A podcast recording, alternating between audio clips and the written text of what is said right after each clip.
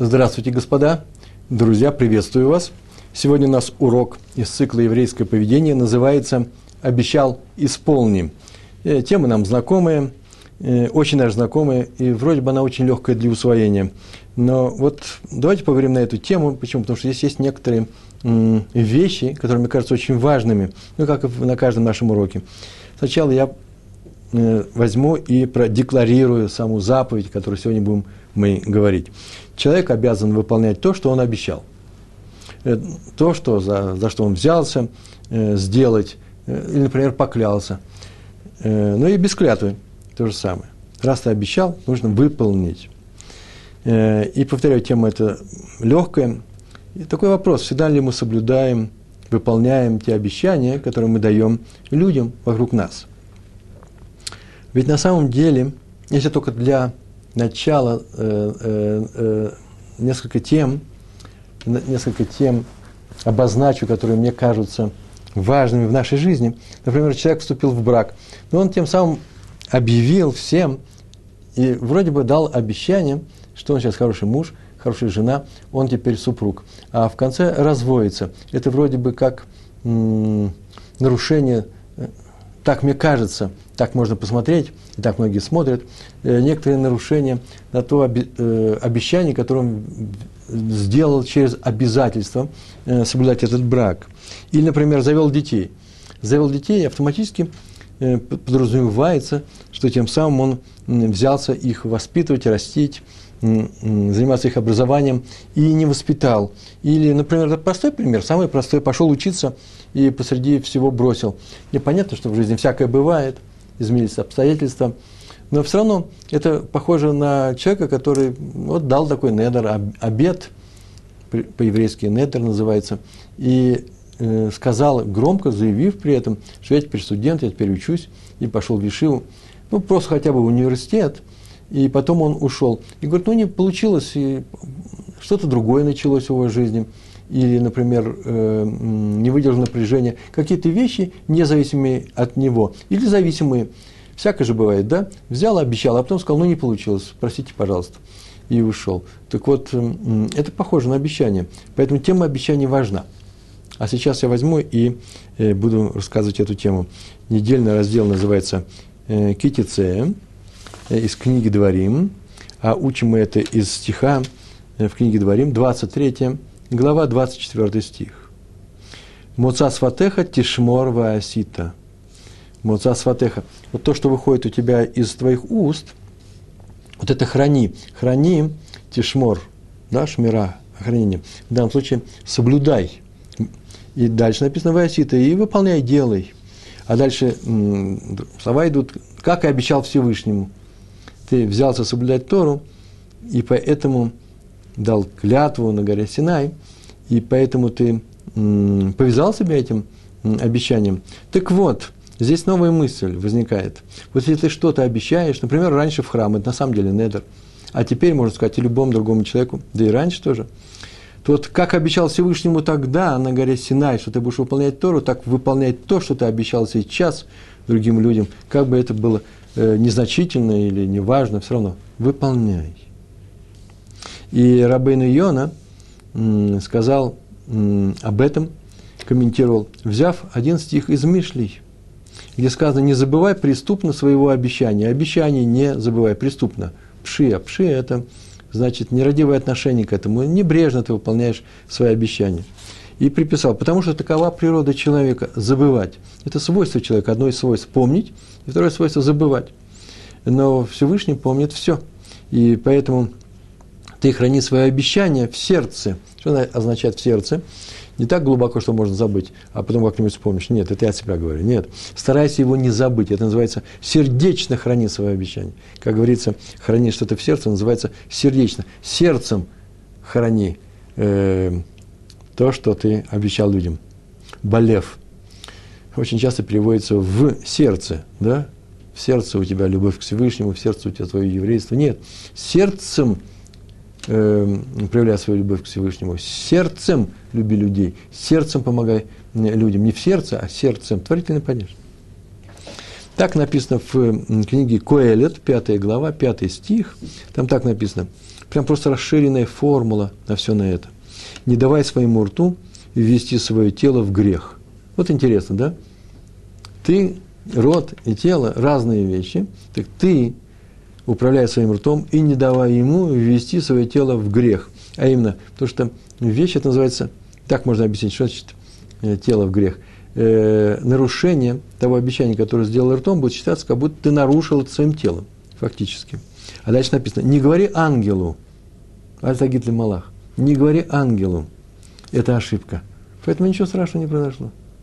Ну, дал я свой недер, дал свое обещание, и теперь я это признаю. Некоторые люди с легкостью соглашаются на это, думают, какие они герои, да? Согласились, шуву сделали, исправление, это ошибка. А в Кагеле написано, не говори ангелу, это ошибка. Зачем? Затем, чтобы, чтобы не разгневаться. Там так сказано, вдруг разгневается Всевышний из-за твоего слова и погубит дело твоих рук. Вы представляете, какой ужас может произойти? Сейчас уже хорошо, нет? Ладно. Спасибо кто смотрит, стилист. И э, разгневаться Всевышний на, на, из-за твоих слов. Но он и тебя разгневается, не на твои слова, а на тебя разгневается. А что он сделает? Погубит дело твоих рук. Смотрите, ты сказал что-то другое и мог бы и не говорить. Как хорошо быть немым, да, в этом случае говорят. Как плохо быть немым, потому что они не могут молиться вслух и браху сказать вслух, чтобы сказали амен. А вот в данном случае, да, из-за того, что ты что-то сказал, дело твоих рук испортится. Так написано в Коэлет. То есть даже если ты потом признал свою ошибку, все равно это нарушение. Исправить это нарушение, Рабари, исправить это нарушение фактически невозможно, трудно. Обещал, не выполнил, и теперь ты не можешь исправить. А как же сделать шуву? Вопрос, хороший вопрос, нет? Как сделать шуву, как сделать исправление, раскаяться, как полностью э, исправить эту ошибку? Только одним способом. Сделать то, что обещал. Это единственный случай. Так такой вывод мы из, видим из Куэлот, из книги Куэлот. Короче, не торопись обещать. Ну что сегодня, чем мы сегодня занимаемся? Тем, что раз обещай, выполни. Так вот, э, называется «Не торопись, обещай». Обещать. Это мне напоминает лично, мне напоминает, это не с книги, как я говорю лично, я, значит, не с книги прочитал, заповедь «Не воруй». Не воруй. Но если... Ой, крупные слова сейчас говорю, сильные очень сильные, их нужно доказывать. Но если украл, то верни. То же самое здесь происходит. Не обещай. Вы скажете, ну обещание и воровство – это же разные вещи. Не обещай. Но если обещал, выполни. Такой расклад у нас наблюдается. Нет, нет, обещать плохо. Всегда обещать плохо. Ты же не знаешь, что будет на самом деле.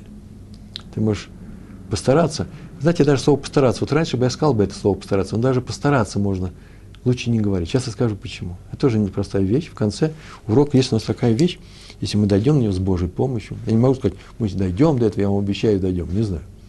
Я не управляю этим временем, никто из нас не управляет, и поэтому обещания не имеют смысла. Можно стараться в настоящем, да, но не в будущем. Прямо сейчас. Вот прямо сейчас я стараюсь. Так вот, э, в Надарим сказано, в трактате Надарим, 22, 22, 22 лист, Кавбейс, на первой его странице. Кто дает недер, тот уже нарушитель. Кто дает обещание? Обед, да, по-русски это называется обед, обещание. Особенно если он дает его для мецвы. Ну, я выполню эту мецву. Ну, я закончу сейчас урок. Вот сейчас урок, это моя заповедь. Э, Лиламед, преподаватель, я сейчас буду учиться. Я сейчас буду учиться. И кто, я даю тебе обещание. То вот э, в трактате э, Недарим, обеты, сказано, что это очень, очень нехорошо. Так я не хочу сказать резких, не буду говорить резких слов. Почему? Потому что если он сказал, что он выполнит некоторую заповедь и дает такой обед, обед то получается, что, что он будет выполнять ее из-за того, что нужно обещать, э, обещание исполнять, а не ради того, чтобы выполнить эту заповедь саму по себе. На что вы мне можете сказать, Рэброва, ну извините, но ведь на, на, э, на Ар Синай, на горе Синай, мы и сделали это, обещали. Мы обещали взять. Мы обещали взять. Мы обещали взять на себя и исполнять. Но теперь каждый раз мы исполняем эти заповеди не из-за того, что мы обещали. Все не хидуш, это гигантский хидуш. не из того, что мы обещали где-то когда-то, а из того, что нам это приказано. Видите разницу, да? В этом. Так написано в трактате Недарим.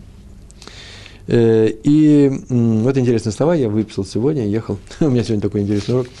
Первый раз я от руки все это написал, потому что писал в автобусе ехал с другого урока. Не успел на... Так вот, э, Раби, если, э, к чему я так говорю? Потому что если сейчас я буду запинаться, это значит, я как тот врач, который с трудом читает свой шрифт. Раби Ури Шрага Кальман. Мне так понравилась эта фраза. Специально даже имя вам привел, кто ее сказал. Он такой совет дал всем. Лучше сказать следующую фразу. Может, сделаю так-то и так-то. Улая асе каха. Может, я, может, я сделаю. Не говори, я сделаю так-то и так-то, блинендер. Не говори блинендер. А уж тем более не говори, сделаю так, и э, э без всяких этих слов, блинедер, не обещаю. Блинедер это называется, не, не давая серьезного обещания. Как будто такая игра в слова пошла. Поэтому по совету наших мудрецов лучше всего, что не браться за обещание даже со всеми оговорками. На что вы можете сказать? Ну, ведь когда человека взывают к Торе, ему говорят браху – да, и Миша Берах. И там же говорится, что я обещаю, недер, даю недер э, э, этой синагоге или этому Бет Кнесет, э, Бет Мидраш, этому месту, где я сейчас получил алию, э, дать сдаку. Есть такой текст. А в некоторых местах говорят так, давать нужно блинедер, почему, а вдруг ты не дашь?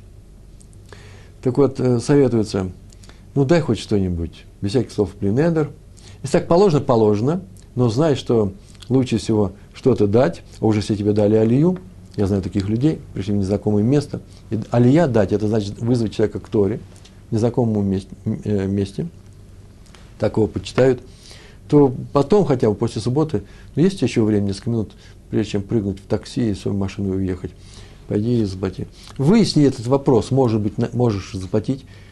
Если не смог, если все закрыто, ну ладно – а если мог и ушел, плохо. Почему? Ну ты же получил Мишебера, и ты же обещал в тексте этого Мишебера, хахами, мудрецы написали этот текст. Я помогу, помогай. Запоминаем, да? Лучше всегда сказать, может быть, я сделаю. Это лучшая форма. Правда, по-русски она не очень звучит. Не знаю, как по-английски. Так же, как по-русски. А на иврите улаясы. Э, это не выглядит, э, как, знаете, как отговорка. Ну, ко мне пристал? Ну, может быть, я сделаю.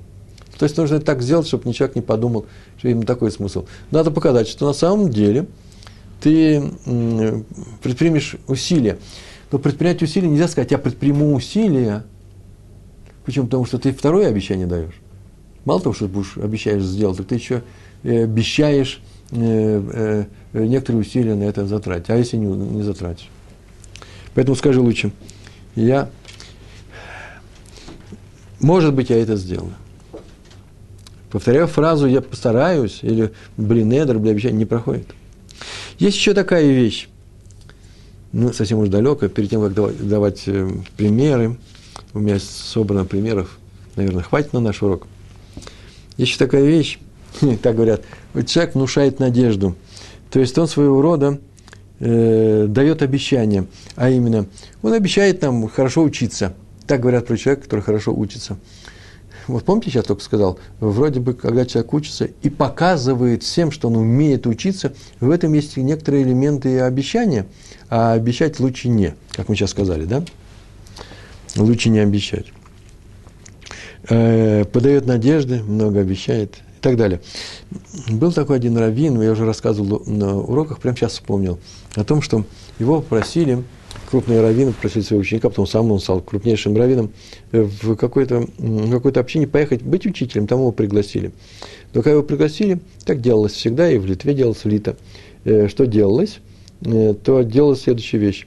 Человек давал урок, показательный урок. И он дал показательный урок. Они выслушали его. И очень удивились. Они-то слышали о нем, что он вообще-то умеет очень глубокие уроки давать. А он дал простой урок. И Каеву спросили, почему он не дал э, серьезный, большой урок, э, он ответил своему учителю, но тем самым бы я бы обещал, что я умею давать, что я буду давать уроки очень серьезные всегда. А этого я не могу сделать. Поэтому я им специально показал свой средний урок для того, чтобы они видели, вот такого равина они к себе вызывают. Э, для того только, чтобы не давать обещания. Сейчас мы переходим уже э, после такого значительного э, куска нашего урока к примерам. Могу только повторить несколько положений, которые мы сейчас только с вами слышали. Первое. Обязательно нужно обещание выполнять. Почему? Потому что так устроен еврейский мир. Э, второе положение было, это очень важная вещь, но это еще мы можем понимать. Вторая вещь, мы выполняем заповеди не потому, что мы их обещали выполнять на э, горе Синай, а потому что их положено выполнять. Э, почему? Потому что в трактате Надарим у нас сказано, человек, который обещает, вообще-то он нарушитель. Для, для простого усвоения этого, этого примера я дал такой пример. Запрещается воровать, но если ты украл, то верни. Так вот, запрещается давать обещания, но если ты обещал, то э, ты обязан это выполнить. Почему? Потому что ну, не в твоей э, воле, не в твоих силах э, говорить о том, что будет в будущем. Э, все может в этом мире случиться, Всевышний им управляет.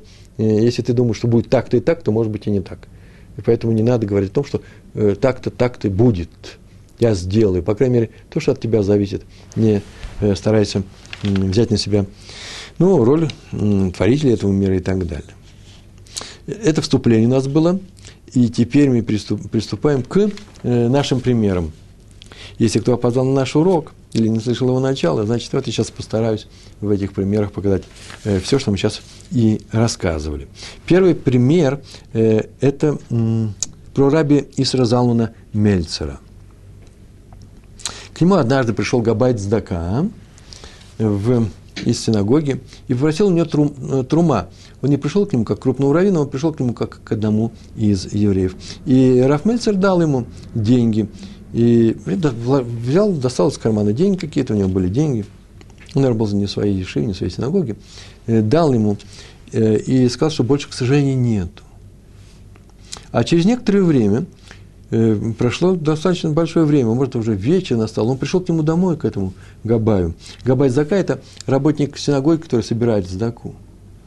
Он пришел к нему домой и сказал, что, оказывается, после того, как он ушел, он нашел в своем кармане еще какие-то деньги, и поэтому раз он их обещал, то он их дает. Смотрите, он ведь ничего не обещал, он сказал, больше нету. Он просто сказал, что больше нет, чтобы это было правдой, он, наверное, принес. А на самом деле это обещание – очень часто бывает обещания, не, не так, как принято говорить среди, среди людей. Вот я обещаю, будет то-то, то-то. Нет. Я тебе сказал, что нету больше денег, тем самым я тебе обещал, что я тебе все отдал. Или все отдам, вот сейчас прямо отдаю. И поэтому придется все отдать. Все в порядке? Спасибо. А в другой раз история с ним такая произошла, что он Габаю, просто собирали истории про э, такого рода, и вот про Рава Мельцера – э, две истории нашли. Вторая история была такая, что он сказал, что у него, к сожалению, вообще нет денег. Посмотрел в кармане, ну нет, денег нет. Э, и тот ушел. Э, и вдруг он полез в второй карман, вернее, так скажем, я даже не знаю, полез он сразу, он сказал, нет денег. Полез в карман, достал большие деньги и дает их. Почему? Потому что обещал. Слышите, ведь он же сказал, нет денег. Разве это обещание? Он сказал, тем самым я обещал, что у меня нет денег, я тебе отдаю все, что, что у меня есть. Тоже ведь нетривиальное Э, трактовка обещания. Это называется примером самого простого обещания. Это простые обещания в еврейском мире. Хотя, смотрите, это сложность, языковая сложность, другой скажет нет. Проблема не в том, чтобы выполнять свои обещания. Если я дал слово, я выполню. Есть такие люди, их очень много. Это правильность, это понятная вещь, это не. Если он дает слово и не выполняет, это плохо. Дает слово, пускай выполнит. Да нет, же еще интереснее. Стараться не давать этого слова и стараться выполнить даже то, что было бы понятно из твоих слов, даже если ты не говорил, я обещаю. Вот как здесь. Других денег у меня нет. Есть другие деньги, поэтому я тебе их дам. Потому что я сказал, других нет, денег нет. Видите, даже форма обещания совсем нестандартная. Э, следующий пример про Равина. Ну, это автор Бейт Мейер.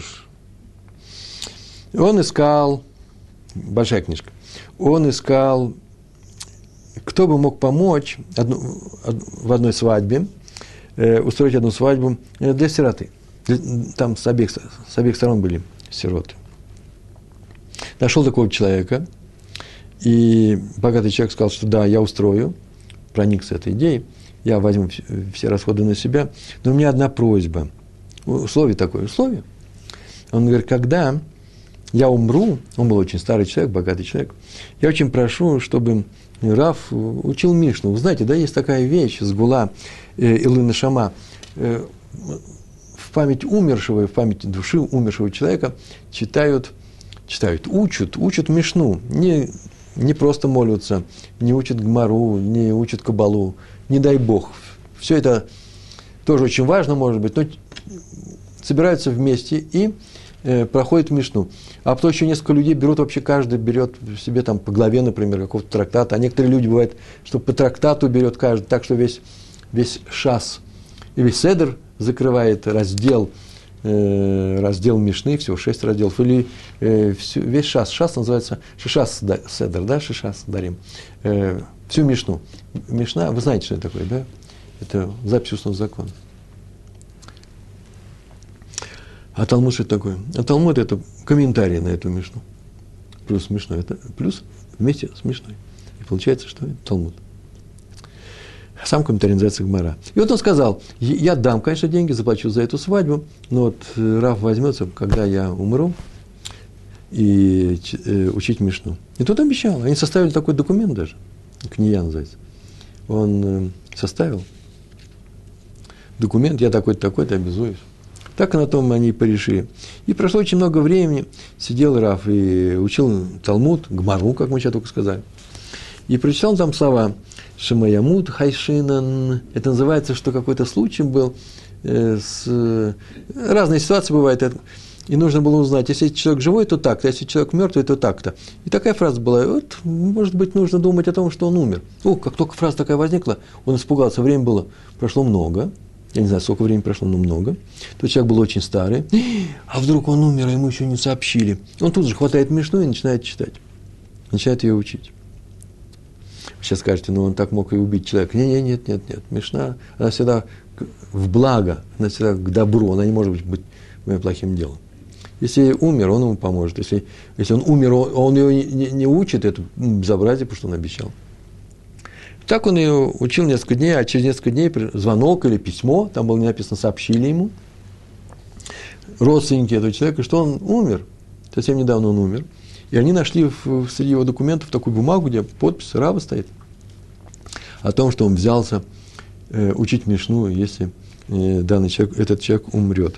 И вот, к сожалению, мы опоздали на несколько дней, но вот вам сообщаем. И он так, не то, что обрадовался, умер человек, чего же радоваться, но, по крайней мере, он сказал, что именно в тот день, когда он об этом вспомнил, тот человек и умер. Это только, только с праведниками. Такого уровня был этот трав, чтобы ни одного дня не вышло такого, что он не исполнил свое обещание. Вот в этой истории, что можно сказать. Главное, что во всем этом еще такой есть м, интересный машаль, да?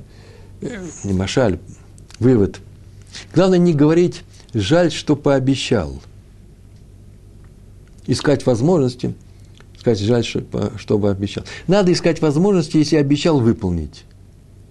Вот вам тоже я советую. Так серьезная вещь, взять, посмотреть. Понятно, что мы с вами не воруем, уже что-то я вдруг взялся за эту тему. Но нужно искать. А если украл, то что можно вернуть? То, то что украл, чтобы, что можно было бы вернуть, чтобы выполнить заповедь? Так и здесь. Поэтому он без всяких переживаний выполнил то, что он обещал этому человеку был в городе Маринбаде, шел третий равинский съезд, известный, я не знаю, какой год, просто не посмотрел, мне интересно. Третий равинский съезд. Там выступал раввин из Поневиш, ну, вы сами понимаете, да, Раф Йосеф Шломо Канеман. И он там выступал. Он там такую фразу сказал, э, что все наши решения, которые мы принимаем, это не что иное, как недер э, беньян мецва. Это, это все равно, что любое решение нашего равинского собрания – вообще любое решение, между нами говоря, это всегда обед, обещание, я даю тем самым, выполнить это решение. Так просто решение не бывает. Ой, может быть, это сделаем. Написано, мы постановили, что надо бы сделать то-то. Имеет это форму обещания. Откуда он это взял? Вы спросили, откуда? Он говорит, «Э, много он там всяких примеров привел, но главное, что он сказал, что так было с Офисхаймом, это его учитель. на съезде, Равинском съезде в Белостоке. Есть такой еврейский город. Был еврейский город в Польше. Так вот, после решения этого Равинского суда, э, Равинского собрания, э, после решения, после завершения, тут же моментально Хофицхайм э, начал торопиться, собирать свои вещи, и сейчас он уезжает. Его спросили, а почему такая спешка? И он сказал, как? И только что мы дали недер, надо бежать его выполнять. Мы только что постановили что-то, поэтому нужно решать. Люди ждут. Это может быть самое главное в наших обещаниях. Кто-то ждет твоего обещания, э, исполнения твоего обещания. Просто самым натуральным образом смотрит на часы и ждет. Для него это важная вещь. А ты говоришь, ничего страшного, не важно. А если вы скажете, а я знаю, что никто ничего не ждет, то на небе ждут. Чего не, не делать нашу да, ситуацию легче. Раф Ицхак Зеев Соловейчик. Агриз его называют. За три дня, буквально за три, там написано несколько. Несколько, значит, во всех этих историях три. Ну, может быть, за пять. Ладно, скажем так. Штайм шалош. За несколько дней до Рожа Ашана, до Нового года, пришел к нему один еврей, Нагиды, э, еврей, который помогал общине, богатый человек. И сказал, что он получил сегодня или на днях, получил Алья Летура. Вот мы говорили об этом сегодня. Он получил не что иное, как вызов чтению Торы. И там он, когда было обещание, помните, мы сегодня говорили про да, э, Мишеберах, когда он давал обещание, что вот, или вот, вот из-за того, что ради, в честь того, что я получил Тору, в честь Торы и так далее, если это был в субботу, в честь субботы, я обещаю то-то и то-то, и возьми от себя добавь, что я дам Раву Соловейчику, Агриз, э, все, что ему не хватает – в этом месяце. Было, осталось несколько дней, и все, что ему не хватает. И поэтому он пришел к Раву и сказал, вот я пришел выполнять.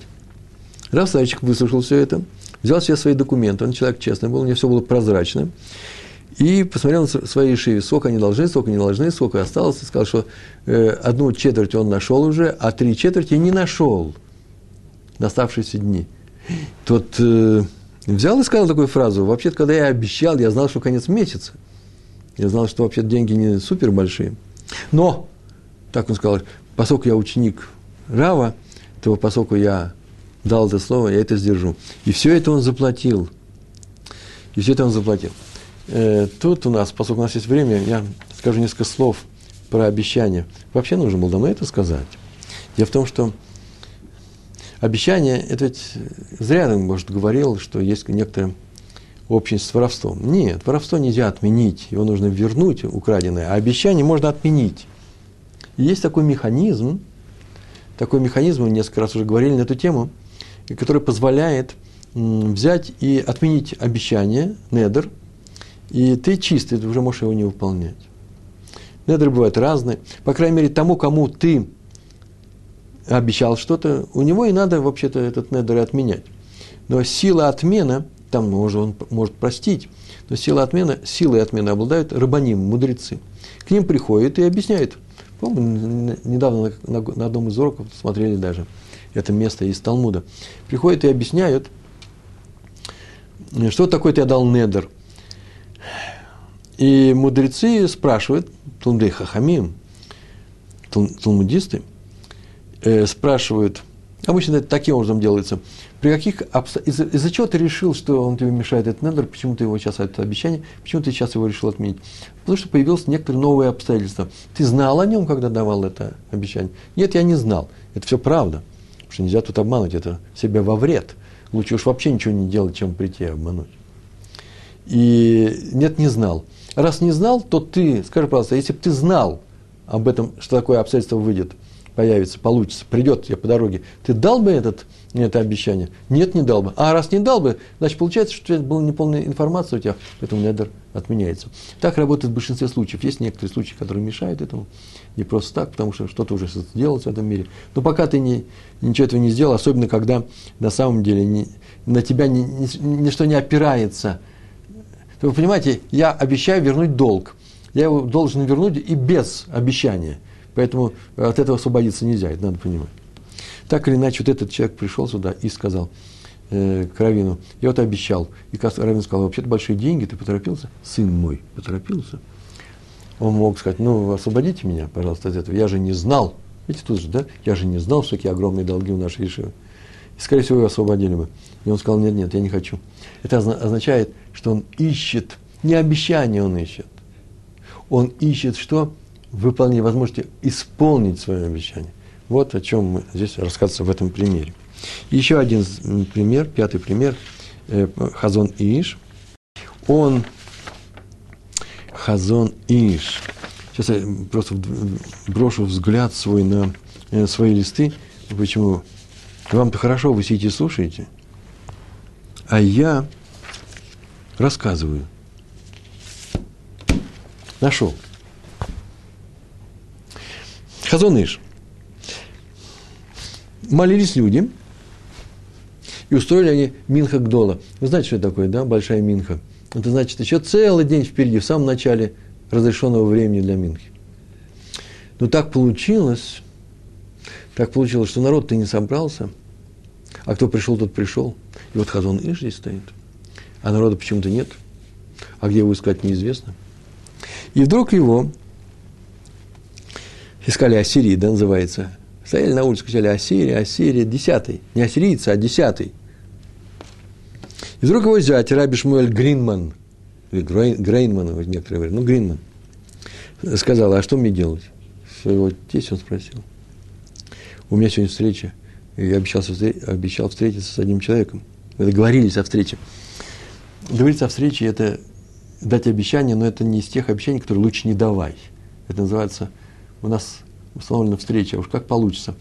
Но, я даже не знаю, в трактате им дарим написано, кто, кто обещает, тот э, вообще-то, тот преступник. Ну, небольшим таким своим, пошея называется, да. А если мы договорились о встрече, то все понимают прекрасно, что когда договариваются о встрече, что не надо другого ругать, если ничего не получилось. Мы будем стараться максимально – а что получилось, то получилось. Вот сейчас он подходит и говорит своего тестю, сейчас Минин э, ищем, да, десятого, остался один-два человека, а у меня человек сейчас пришел ко мне домой, скорее всего, и ждет меня, что он теперь делать? Тот сказал, тут даже нечем. Он говорит, он так начал, Шелатрав, могу я задать вопрос? Хазон еще ответил, из-за Шела, какой, какой здесь вопрос? Тут нет никакого вопроса, беги сейчас же, потому что если ты обещал, то нет нужды советоваться со мной, беги. Это настолько естественно и понятно и просто. То есть это заповедь, связано обещание, связано же с другими людьми, это же не, не заповедь. Недер храму – это одно, обет данный храму. А тут людям. А заповедь, данная другому человеку, важнее, чем заповедь, обращенная к небу. Даже не так. Обещание, данное другому человеку, хотя и заповедь тоже. Некоторые говорят, ну как же так – Реброн, есть заповедь между людьми, есть заповедь между человеком и Всевышним. Что значит важнее? Ну, так придется и сказать. Прям по-русски, мы же по-русски говорим, да? Что важнее, конечно, заповедь по отношению к человеку, а не к небу. Откуда я знаю? Откуда мы знаем? Раби Кива сказал, что самая важная заповедь в Торе – Вагапталиреха камоха, люби, всего, э, люби ближнего, как самого себя. Там ведь здесь заповедь люби Всевышнего. Он же не сказал люби Всевышнего. Всевышний не хочет этого – Всевышний скромен, поэтому мы должны быть скромными, кстати, так уж, заодно к нашей лекции о э, скромности. Мы об этом поговорили. А теперь, это был пятый рассказ. Главное, чтобы мне ничего не перепутать сегодня. Э, есть еще такая вещь, как... Вот здесь лежит. Шестой рассказ. Про Рава Моше Файнштейна. Хм, ну, немножко смешная история. Ведь я делаю паузу, это я разбираю своим почерком. Я сегодня от руки писался. Раф Моше Файнштейн, Зацаль, величайший человек. Однажды раздался звонок телефона, и с ним разговаривал один Бахур. Бахур – студент Кололи. Кололи – это Ешива для взрослых. Для... Значит, он был кто? Он был человеком женатым. И он спрашивает, Шелат Раф, вопрос к Равину, что делать? Дело в том, что он своим другом учился. Они учили Тору. Учили Тору, Талмуд – и поспорили. Как поспорили? Сначала они поспорили на тему того, вообще, о чем спорят тут мудрецы. И каждый приводил свои аргументы. А потом вдруг они вышли из этого, они не перешли на личности, не дай бог, нет, они там и остались в Талмуде. Но они э, не видели моментального ответа для подтверждения э, правоты э, каждой из сторон. Поэтому нужно было обратиться к книгам или к другим учителям. Молодые люди. И они так, так решили, поскольку они, уж очень они разгорячились. Бывает так, такое. Лучше разгорячиться в споре на тему Талмуда, чем в другом месте разгорячиться. И поспорили и решили. Почему поспорили? Понятно, а почему решили? Что тот, кто проиграет, тот в ближайшую пятницу не побреется к субботе. Глупость, конечно, большая, потому что в честь субботы они брились. В честь субботы нужно, конечно, выглядеть прилично. А с другой стороны, большинство не бреется. Вот у меня борода и у многих евреев, религиозных, так считается, нужна борода. Почему это отдельный, отдельный разговор? У меня есть четырех детей, один с бородой. Остальные еще молодые. Э, год свадьбы. Полтора года, год и два месяца. Они еще молодые. Эту бороду еще бреет. Мой сын бреет. Так вот, нужно побриться. А второй, э, так они решили, что не побреется. Что теперь делать? Бриться или не бриться? Вот с этим вопросом он к нему. Не может ли Раф освободить меня от этого недера? Нужно побриться, трудно мне. Я проиграл. Вот он что сказал. Я в этом споре проиграл. И Раф Файнштейн ответил, что нельзя нарушать обещания. И такую фразу сказал, неужели ты думал, что можно дать слово просто так? Пообещал, а потом мы пойдем к Равину, и он нас отпустит.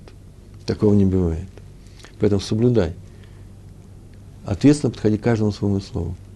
И в следующий раз думай, э, перед, э, прежде чем дать такое обещание.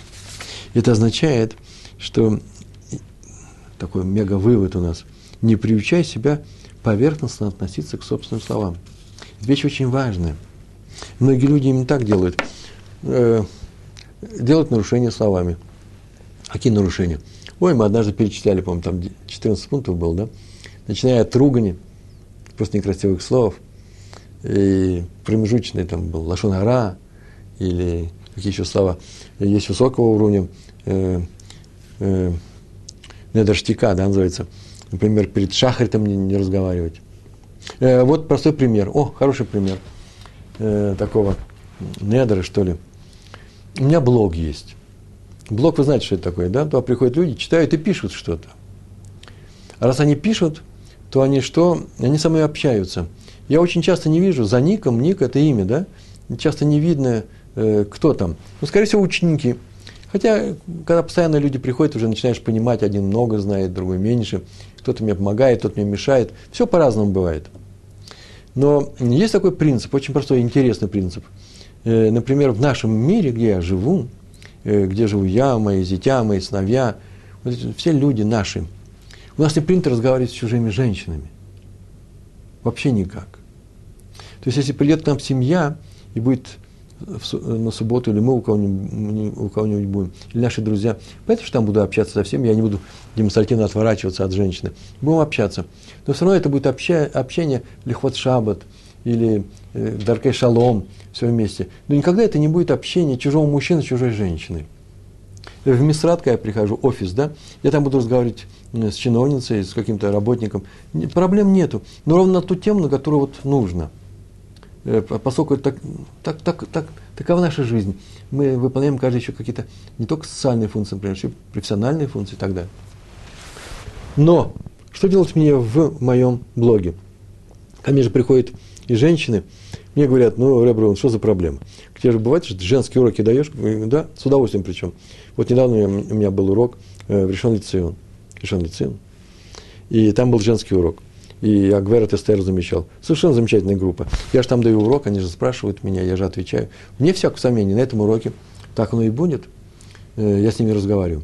После урока только, когда ко мне подходят с вопросами, ну, если уж подошли, если они решают, что такой раб, что со мной нужно посоветоваться, не дай бог, я закрою глаза и уйду. Хотя в это время уже, после урока уже не надо бы э, общаться и смотреть прямо в лицо. Так у нас принято, я ведь сейчас это не обсуждаю. А если ко мне приходит кто-то, на урок в блог мой. То же самое. Женщина, мужчина одно и то же, отвечаем на вопросы. А если я узнал, что это жена Равина? А если я узнал, что это жена Авреха? Я с ней не могу общаться. А я не знаю, кто она такая. я узнал, конечно, моментально прекращает любое общение. Почему? Это как обещание, как недер в нашей среде, любой мужчина берет на себя такое обещание, что не нарушать. Это называется, помните, сейчас я сказал, какие слова бывают? Разные слова бывают. Например, разговор с чужой женщиной – это то же самые слова. Так вот, не сделаем нарушение словами. Тот, кто делает нарушение словами, он думает, что ничего страшного нет, я же только словами, я же не руками. Да это весь мир сделан словами, Всевышнего сделал. Руками как раз меньше всего. Прежде чем делать руками, делаем его словами. И мы молимся. И поэтому нельзя понижать статус своих слов. Они очень высоки. Раз высоки, то и к обещаниям нужно относиться крайне, крайне серьезно. К любому слову, которое выходит у тебя, даже в виде шутки, нужно относиться крайне серьезно. Э, что у нас здесь было? У нас была история про Рава Моше Файнштейна, который сказал, раз ты обещал, выполняй. Как ты можешь это не выполнять? Относись серьезно к своим словам. Еще одна тема. Еще у нас да, вижу все, что я вижу, все у нас есть. Восьмой пример. В одном городе жил человек, который с радостью и легкостью давал деньги на цдаку, на любую заповедь. Ему говорили, что строим синагогу, он давал на синагогу, э, помогал со, со свадьбами, э, для, например, для бедных невест и прочее. Но у него была одна особенность. Вот он не всегда сразу платил долги. Были и долги – вы скажете, ну как у богатого человека долги? Еще как бывают долги. Не потому, что он взял суду в банке. Это еще не важно. Это. Банк-то он вовремя отдаст, поверьте мне. Нет. Например, он э, задолжал, можно так сказать, да? Остался у него долг работнику, который, он, который у него работал. Взялся он делать книгу, например, с Пятигорским, а теперь э, старается не заплатить за это и говорит, через недельку, через две недельки и так далее. Ничего страшного не, не будет, Пятигорский не будет расстраиваться, прыгать на одной ножке и бежать в Равенский суд. Но, между нами говоря, конечно бы надо бы что сделать? Надо бы слушать урок, а не писать в это время на экране. Э, то надо что нужно сделать? Надо выполнять такие обещания. Вот этот человек такой и был. Он что делал? Он долги не платил. Не, не, не, платил, но не сразу. А вот все остальное делал сразу. И ему сказал раввин его города. Между прочим, я же не просто так эту историю рассказываю. Посмотрите за собой, за собой, посмотрим мы за собой, что мы делаем. Ой, делаем хорошие дела, а тут не совсем хорошие. Так называется, не делай хорошие дела за чужой счет. Ты же даешь эти деньги кому-то, помогаешь. А это люди, которые свои деньги хотят взять, ты, получается, ты их не даешь. Искал муравин города. Написано в песне Двора. Вы знаете, кто такая Двора, да? Это героиня еврейского народа. Э, она была э, судья, жили одно время с Бараком, они вместе победили кого? Кананского царя, Кананец был, да? Как его звали? Его звали э, Явин, да? Э, Шофтим. И после победы она исполнила вместе с Бараком, с настоящим Бараком, да? Сейчас многие другие бараки бывают, много их. Э, в книге Шофтим, 5 глава, 2, 2 стих, там так написано. בפרוע פרעות בישראל, בפרוע פרעות בישראל. При выплате выплат в Израиле, когда проявил народ милосердие, называется בהתנדב, ну, милосердие, когда он что-то искренне захотел сделать и дал свое Всевышнему там, храму, то благословил его Всевышний, благословил этот народ Всевышним. Вообще, вариант перевода обязательно такой будет. Шофтим, 5 глава, 2 стих, песня Дворы. Там так будет, наверное, скорее всего, когда были беспорядки в еврейском народе, но когда народ все-таки э, взял и начал проявлять милосердие или э, добросердечие свое, то благословил его Всевышний. На самом деле нет. Там так написано. При выплате выплат, когда евреи начали делать хорошие дела, Гитнадвуд, ну, тогда получил благословение. То сначала выплатили долг – свои долги они выплатили. А потом они начали делать еднатвуд, то есть э, волонтерство, да, называется в современном, в современном английском языке. А вот так и здесь. Э, ты сначала выплачиваешь свои долги, а потом участвуешь в заповедях. Э, можно привести примеры из жизни наших працев на эту тему. Это называется э, «не делай добро за чужой счет». Это еще один короткий вывод. Э, у нас сегодня был здесь. О, мы продвигаемся. У нас осталось времени.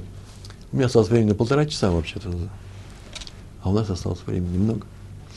Про Равшах. Вот хорошая вещь. Мне она показалась интересной. И как раз то, то, с чего я начал. Правда, я даже не знаю, как все это рассказать. Ну, сейчас расскажем, как-нибудь расскажем. Равшах, современный Равшах, один Аврех попросил денежный... Он это рассказал, он эту историю рассказал. Потому что герой истории будет э, Равин из Ешивы Мир, э, Иерусалимская Ешива. Равшах жил в браке. Он рассказал ее. Рави Авраам э, Цви э, Ками, так его звали. И один Аврех пришел к нему и попросил денежную помощь. И на самом деле правильно попросил, так и надо было. Он на самом деле был в тяжелой ситуации, и надо было, и большие деньги ему требовались. И тот дал ему какой-то подарок, нашел он ему э, подарок в смысле без возврата. Он, может, попросил, между прочим, суду, не знаю. Э, не написано. А он дал ему что-то безвозвратное совсем. совсем. Но Аврах продолжал просить. И Раф ему сказал, ну, увидим, может быть, я тебе дам. И так он сказал, увидим. Это очень странно. Что значит увидим? Вы дадите или нет? Он сказал, увидим. Как мы сейчас говорили, да? Может быть, я дам. Аврах спросил, ну скажите хотя бы, ну постарайтесь, чтобы вы постараетесь, чтобы я знал, был уверен, что кто-то будет стараться. Бейштадель называется. И Раф отказался так сказать. А Аврах сказал, ну а что случилось ведь? Я, ну, не, надо, не, не будем говорить, это я сейчас вам говорю такую, так, такую фразу, не будем говорить, я сделаю. Ну, я постараюсь сделать, можно сказать? Нет, сказал Раф. Как его звали? Авраам Циками. Нельзя сказать, я постараюсь. Почему? Ведь это же только слова. И он объяснил. Старание тоже должно быть не на словах. Ни больше, ни меньше. И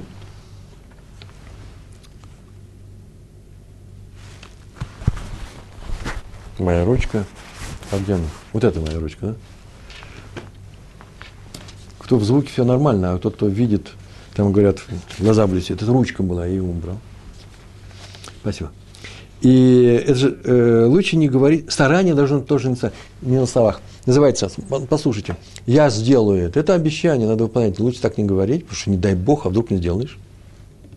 И Яцер ведь, или Сатан, скажем, он не спит. Он так и сделал, чтобы ты что?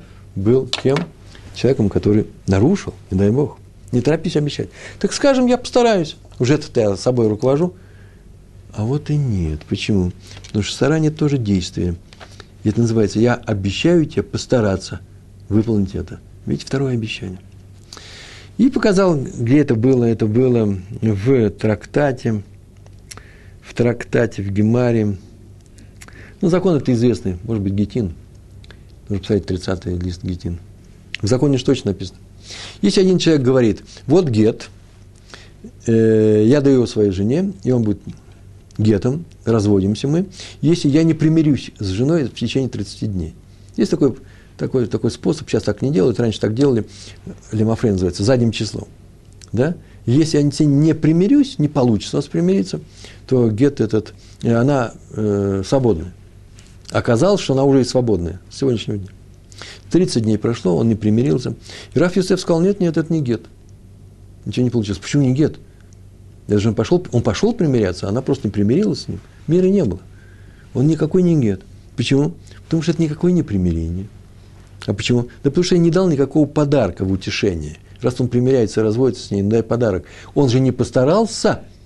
Он просто пришел – он же, я по-своему скажу, не как Раф Йосеф, он из кожи вон не лез, раз так, то он не старался. А раз так, то это никакой не гет. То есть, иштадлус, что это называется, старание, да, это тоже должно быть реальным. Обещал стараться, исполняй и старайся на полную катушку. Ну, что еще можно было сказать? Э, у нас есть финал, и в то же время, я не знаю, что же выбрать, это сказать или, или это. Об ответственности я хотел сказать. Об ответственности давать советы, помогать другим прочим людям, устраивать шедух. Это же вроде как обещание. Человек, который сейчас устраивает шедух, что он делает? Он э, предлагает людям ну, присмотреться такой-то своей паре, да, называется, партнеру. Может, здесь получится что-то. Она обладает такими-то э, характеристиками своей биографии, вот ты такой-то, может быть, вас что-то и получится. Он наводит что? Мосты между двумя людьми. Он шатхен. Это серьезная вещь. Так вот, каждый раз, когда он такие вещи делает, он на себя берет некоторые обещания. Какое? Найти хороший вариант. Это не просто проходимая вещь. У него есть ответственность. А ответственность всегда сопряжима с чем? С обещанием. И в том-то и дело, что как обещание выполни, это называется «будь ответственным». Э, ответственным, ответственным. Какая минимальная ставка за Илью к Торе? Да начиная с двух огород. Ну, чтобы только не позорить людей. Да? Ну, возьмите какие-то реальные деньги, что что-то можно было сделать. Э, бывает и 20 шекелей, и 30, я не знаю, с какой стороны вы говорите, переведите все это. 20-30 э, шекелей. 5 э, долларов, это то, у нас это тоже деньги. 5 долларов дать за вызов к Торе. Это нормально. А если не получилось, можно дать просто заку другим людям. Нет, лучше всего давать именно здесь. Это про обязанность. Но я вот не раскрыл тему шедуха. Почему? Потому что у меня совсем другая тема. У нас осталось с вами 5-6 минут – возьму сейчас что-нибудь расскажу. Серьезно. Пора уже приступить к серьезным урокам. Хотя можно в конце, если я успею, то сказать про нашу общую ответственность. Мы с вами взрослые люди, взяли на себя ответственность жить по-человечески, быть нормальными людьми. Я не говорю людьми Торы, не у каждого это получается, но, по крайней мере, нормальным человеком обязан быть каждый, потому что у нас есть образ, образ Всевышнего в нас. А раз так, то тем самым мы что делаем? Мы, родившись и живя, и цивилизуясь, оккультуриваясь, и входя, считаясь интеллигентами, да еще и евреями, мы тем самым обещаем этому миру вести себя по-человечески, раз так нужно выполнять. Но сейчас я хочу частную тему э, раскрыть. Она такая серьезная. Сегодня я, я уже видал пример, э, мой любимый, любимый Раф Исхак Зельберштейн. Не сколько Раф любимый, сколько все, что связано с ним, его книги и так далее. Есть интересная вещь. Э, у него вопрос возник. Э, в его книге это было обнаружено, у меня в, в статье, э, сегодня 2012 год, да, месяц Луль. А это все произошло, было записано в Ияре э, ровно три года назад. Три года назад и сколько? И три месяца назад. Один человек, он пошел утешать вдову и сирот – и увидел, что у них нет ничего. И он им возьми и скажи, я вам дам э, с хумкесов, какие-то деньги я вам дам. Такую фразу он сказал. Дам, так он сказал. Пришел домой, а потом посмотрел, а что давать? Вообще-то у него специальность такая, он помогает в своей синагоге. Он вообще сборщик дздаки. А раз так, то он эту сумму-то, которую им нужно, так посмотрел, сколько нужно. Он знал, сколько можно дать и чтобы было нормально, чтобы это было не смешные деньги. Э, так он такую сумму дать не может один, у него есть семья есть, но он знает всех людей, которые дают здесь, и поэтому он может пойти и собрать, они ему помогут, он даже обманывать не будет. Он придет, скажет, я сказал, что я дам, не могли бы участвовать в этом деле, таким-то людям помочь. И он быстро собрал эту сумму, и даже его деньги не понадобились.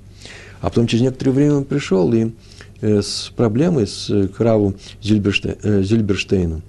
Вот не нарушил ли я? Когда я сказал «дам», не подразумевалось я, за, за всем за этим не стоит что я дам свои деньги. Дам, да? Я дам. Не я принесу, он сказал, а я дам. На иврите звучит так же, как по-русски. А не «этен». И э, Раб Зельберштейн взял Талмуд, Баву Батра, 120, 123 лист, вторая страница, и там вопрос возникает, почему Яков отобрал не отобрал, взял, да, Наталь, первородство Бухора у Рувена и дал Йосефу. И там дается такой ответ, ну, потому что он, э, Йосеф кормил его в голодные годы в Египте, когда был там э, вторым царем, второму царю, ну, первому царю. И поэтому там есть еще другие ответы. Но возникает вдруг вопрос, как-то он дал не от себя? Если он собирается дать, чего же он дал-то не от себя? Если он же взял у Рувена, это же не от себя, взял у других. А надо дать от себя. И ответ, что дал он от себя, он дал, но не первородство, потому что первородство не дается от себя, а дал Йосеф добавочную браху, дал Йосеф, дал Яков добавочную браху Йосефу. Почему добавочную браху? Там так и написано в наших Мидрашим, чтобы братья не завидовали.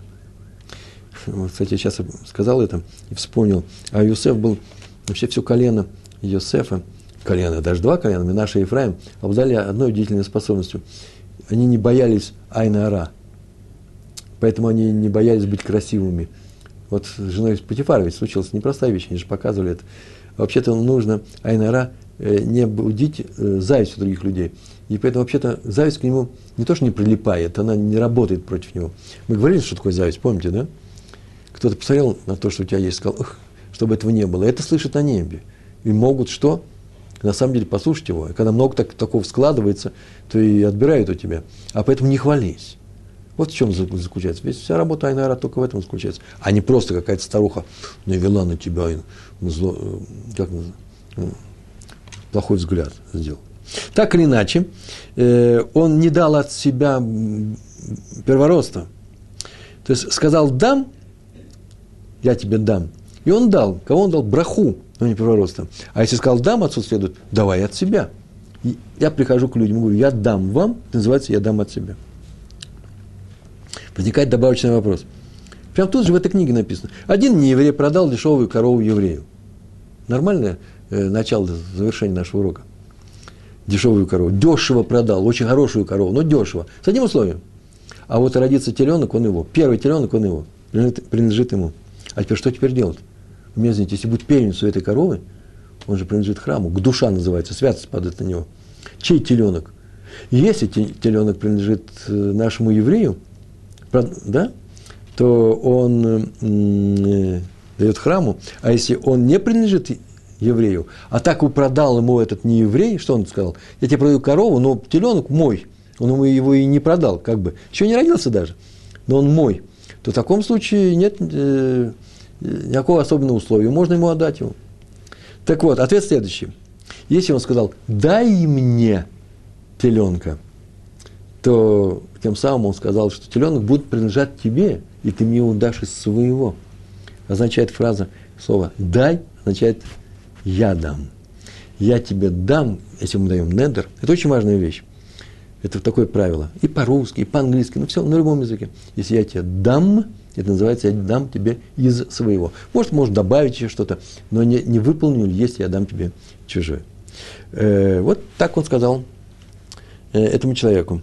А потом добавил, но если ты габай, а он и был габаем, габай, который собирает сдаку, и известно, что у тебя такая функция собирать деньги с других людей, то ты поступил правильно, сказав «дам вам», да, этой э, сироте и вдове, «дам вам», и собрал и дал. Почему? Да потому что это такая роль.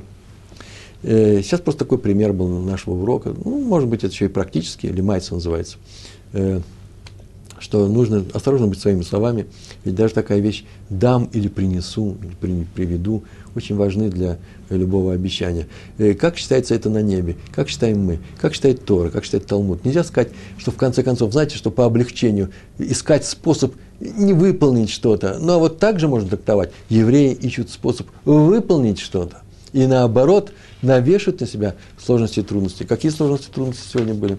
не даем обещания. А если мы даем, их нужно выполнять. Почему? Потому что на нас каждую секунду смотрит Всевышний с неба ждет, что мы будем людьми, которые растут, поднимаются к Нему и не бросаем своих слов на ветер. Почему? Потому что Он нам обещал помощь еврейскому народу и не бросает слов на ветер. Большое вам спасибо, всего хорошего. Шалом, шалом.